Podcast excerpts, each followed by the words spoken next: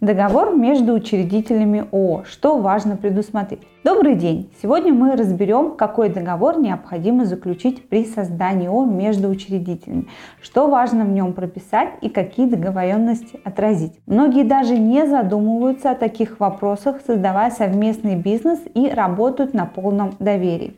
Хотя на практике уже после регистрации компании и получения первой прибыли между учредителями возникают спорные вопросы – они начинают делить бизнес. А у кого-то еще до регистрации компании возникают вопросы по внесению уставного капитала или совместных расходов по созданию общества. Чтобы такие вопросы исключить, необходимо заключить на этапе создания договор об учреждении и корпоративный договор. В сегодняшнем нашем видео мы рассмотрим эти важные юридические инструменты. А вы смотрите видео до конца и не переключайтесь.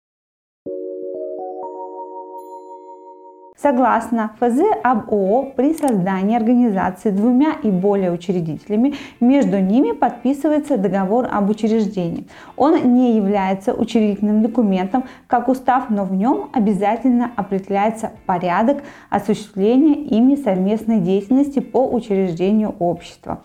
Фиксируется размер уставного капитала, размер и номинальная стоимость доли каждого из учредителей общества, а также размер, порядок и срок оплаты таких долей. Законом не установлена обязательная форма такого договора, однако есть обязательные реквизиты и информация, без которых он не будет иметь юридическую силу. К обязательным реквизитам относятся наименование документа, отметка об утверждении договора, протоколом общего собрания учредителей, город и дата подписания, подписи учредителей и печати для организации учредителей.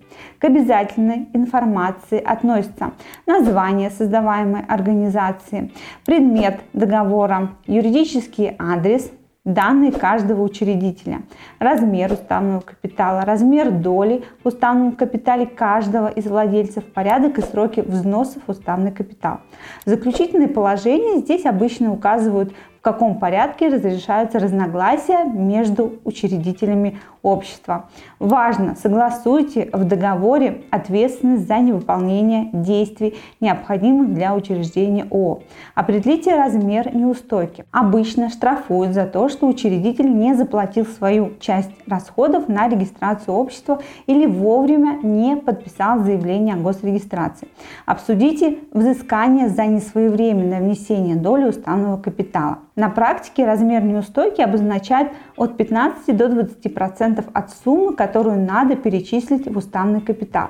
Все это важно прописать, чтобы в последующем каждый учредитель с полной ответственностью подошел к созданию организации и знал, что при неисполнении договоренности для него может наступить реальная ответственность. Договор об учреждении ООО вступает в силу с даты его подписания и действует до выполнения всех обязательств, которые могут существовать существовать и после учреждения общества. Например, при внесении уставного капитала имуществом, когда учредитель обязан такое имущество передать на баланс общества. Пока он не передаст его, то договор об учреждении будет действовать. Давайте теперь перейдем к такому инструменту, как корпоративный договор.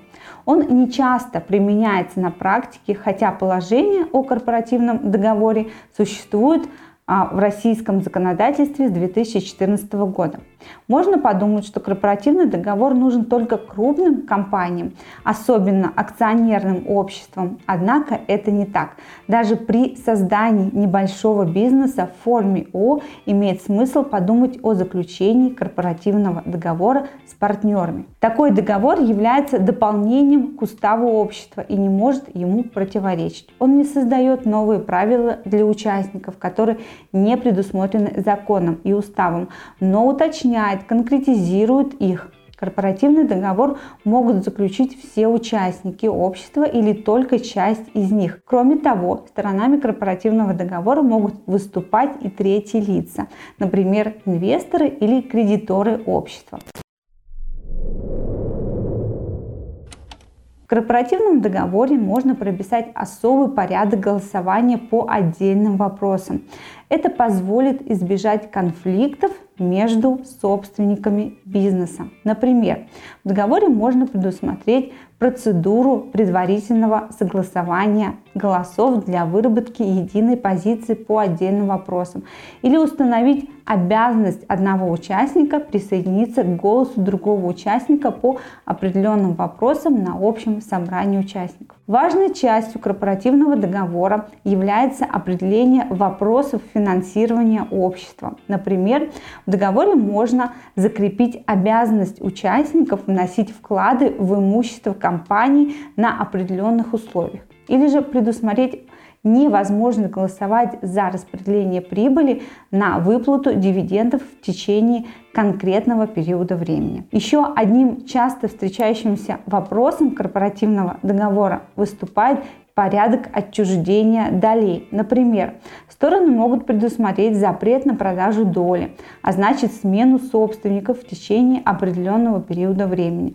Или наоборот, требование продажи долей при наступлении закрепленных в договоре условиях. Можно также определить минимальный и максимальный предел стоимости доли при продаже третьим лицам.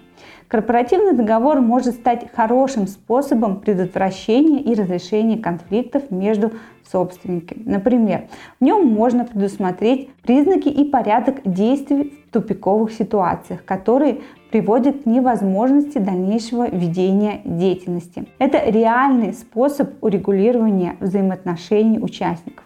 При создании бизнеса не забывайте про такие договоры. Обязательно заключайте их и прописывайте важные условия создания компании, чтобы в последующем юридически грамотно вести бизнес и не быть обманутым со стороны других учредителей. У меня на этом все. Удачи вам и вашему бизнесу. До новых встреч!